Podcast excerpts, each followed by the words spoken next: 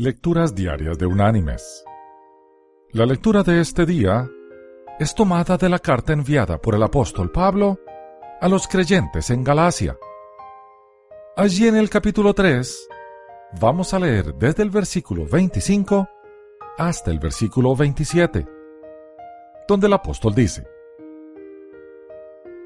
Pero ahora que ha venido la fe, ya no estamos bajo un guía porque todos sois hijos de Dios por la fe en Cristo Jesús. Pues todos los que habéis sido bautizados en Cristo, de Cristo estáis revestidos. Y la reflexión de hoy se llama El protector. Si los animales marinos no tuvieran algún tipo de comunicación, tanto el acoplamiento como la reproducción serían totalmente fortuitos y eso podría acarrear incluso la extinción de la especie. Es indispensable entonces que el macho y la hembra de una determinada especie posean señales claras para saber que el momento de la cópula ha llegado, para poder sincronizar el encuentro. Muchas veces esta comunicación está basada en olores. Un rastro en el agua que el macho puede seguir hasta encontrar a la hembra dispuesta. Las feromonas generan aromas sutiles emitidos por ciertas especies para que los capten sus posibles compañeros sexuales. Entre las langostas, las feromonas emitidas por las hembras se identifican con la hormona responsable de la muda del caparazón. Cuando el animal crece, necesita cambiar de caparazón, ya que esta coraza protectora, por ser rígida, va a impedir el normal desarrollo del cuerpo.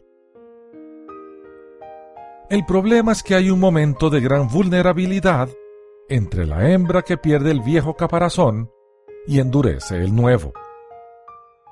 En ese momento, sería una presa fácil para los atentos depredadores que la encontrarían sin protección alguna.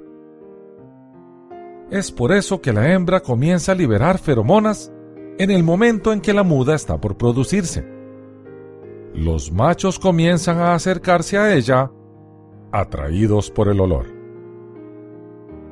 La hembra, aún acorazada, tiene tiempo para elegir al macho adecuado y rechazar a los demás, así como también defenderse de los depredadores atraídos por la misma sustancia.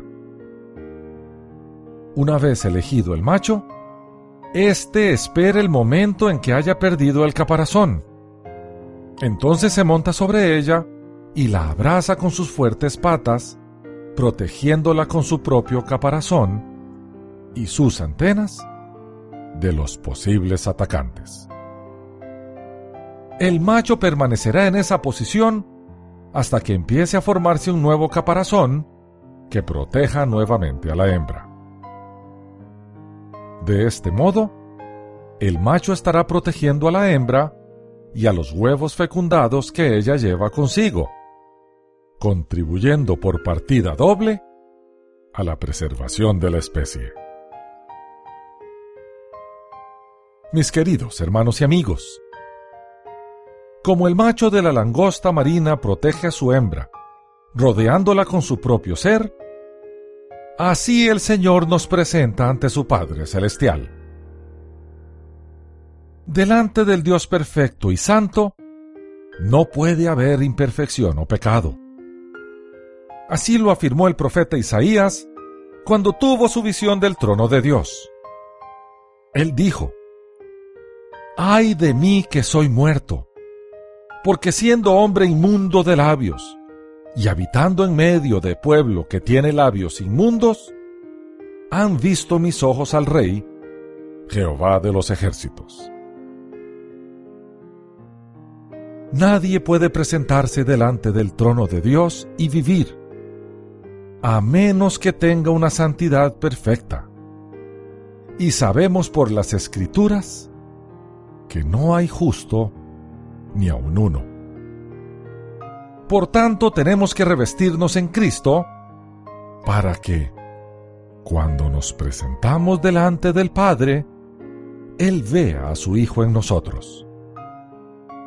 Por eso hoy los creyentes podemos afirmar lo que Pablo dijo.